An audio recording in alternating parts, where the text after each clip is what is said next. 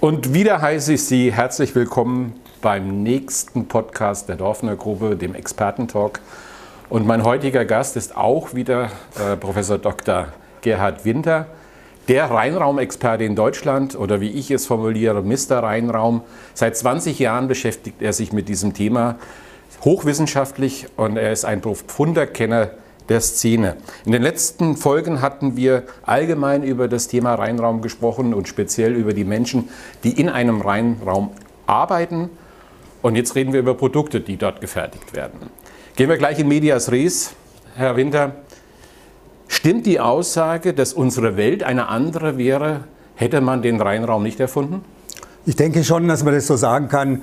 Äh, und zwar, wir können es daran festmachen, dass ja heute jeder ein Handy hat und ein sehr leistungsfähiges Handy mittlerweile.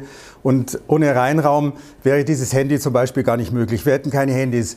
Äh, nächster Punkt, Automobilindustrie. Die neuen Elektroautos mit Elektromotoren wären ohne Reinraum gar nicht möglich, weil äh, ich muss eben überall, wo ich Computerchips brauche, und das brauche ich in der Elektronik heute überall fast, Dort muss ich Reinräume haben, weil sonst die Partikel, die der Mensch eben bei der Produktion oder auch das Produktionsgeschehen in diesem Reinraum äh, mit einbringt, würden die Elektronik außer Funktion setzen. Und äh, wir hätten auch die ganze Weltraumforschung nicht.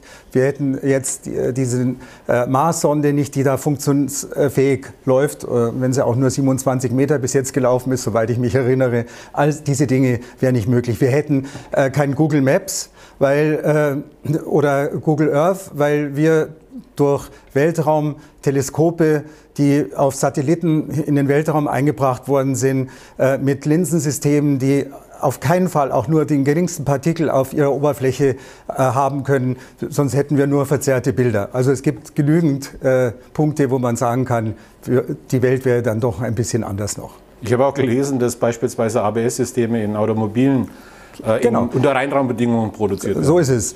Äh, nicht nur ABS-Systeme, sondern auch zum Beispiel die modernen Common Rail Dieselmotoren haben so kleine Düsen und Einspritzpumpen äh, und auch eben diese ABS-Systeme, wo wenn in der Produktion eben Partikel, kleinste Partikel vorhanden sind, die können diese Systeme verstopfen und außer Funktion setzen. Das ist absolut richtig, ja.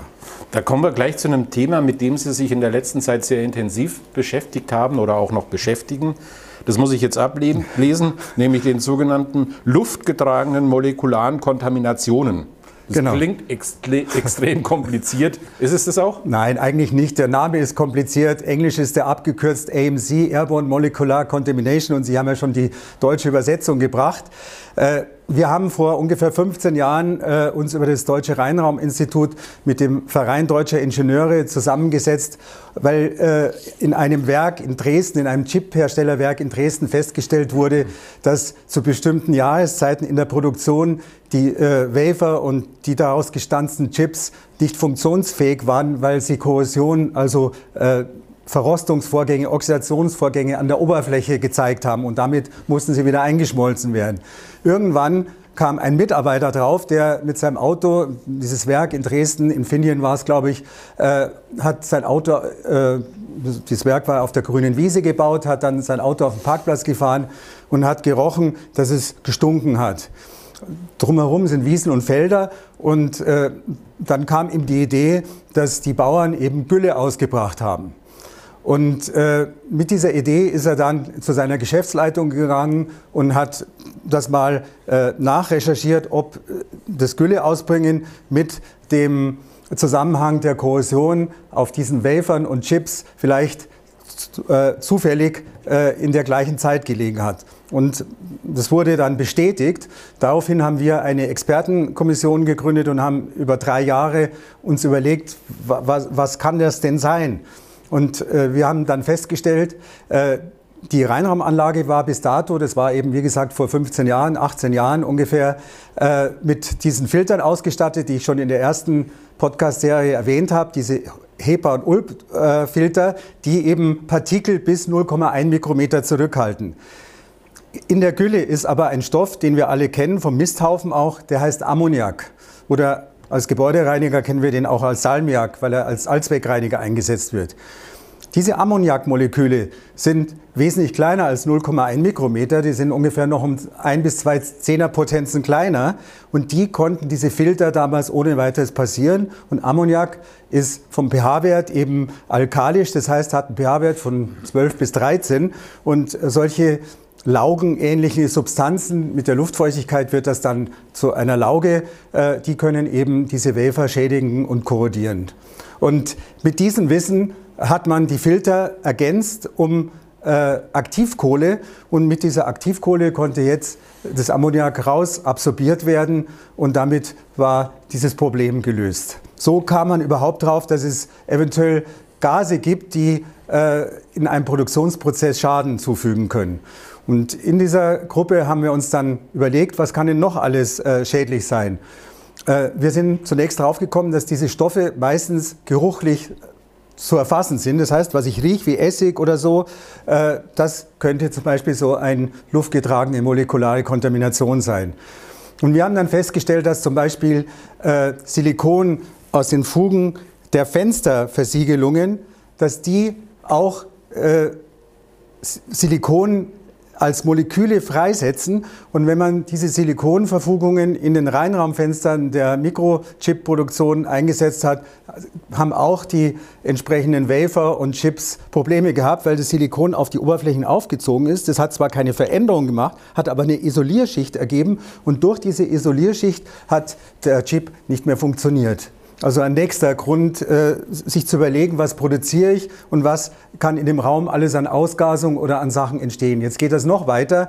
Wir haben in Reinräumen festgestellt, in den GMP-Reinräumen, dass dort ja sehr viel Isopropanol für die Händedesinfektion eingesetzt wird.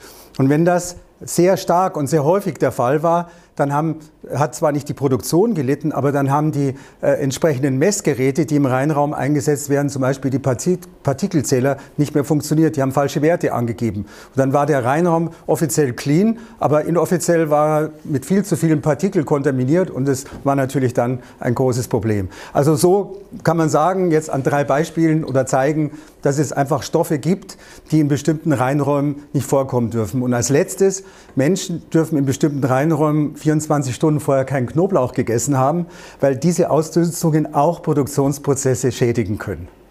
Hätte man nicht gedacht. Nee, Wahnsinn. Also, dass ich noch mal erfahre, was Güller für Schäden auf Mikrochips anrichten kann genau. oder auch Knoblauch.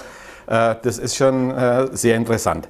Ja, liebe Zuhörer, liebe Zuschauer, wir sind am Ende unserer dreiteiligen Podcast-Reihe zum Thema Rheinraum angekommen. Ich bedanke mich bei Ihnen, Herr Winter, für das wirklich nette und angenehme, aufschlussreiche vor allem Gerne, Gespräch. Herr Schad. Ich glaube, alle Zuhörer, Zuschauer haben auch erlebt, dass, wie, wie diffizil diese Thematik ist. Also der Rheinraum ist eine Wissenschaft für sich und es verlangt extrem viel Expertise und Erfahrung, um in diesem Bereich auch reinigen zu können. Also Augen auf bei der Partnerwahl. Lieben Dank nochmal. Gerne. Und wenn Sie mehr zum Thema Rheinraum wissen wollen, dann empfehle ich Ihnen die Website der Dorfner Gruppe www.dorfner-gruppe.de. Das war's für heute. Vielen Dank. Bleiben Sie gesund und immer neugierig. Auf Wiedersehen. Tschüss.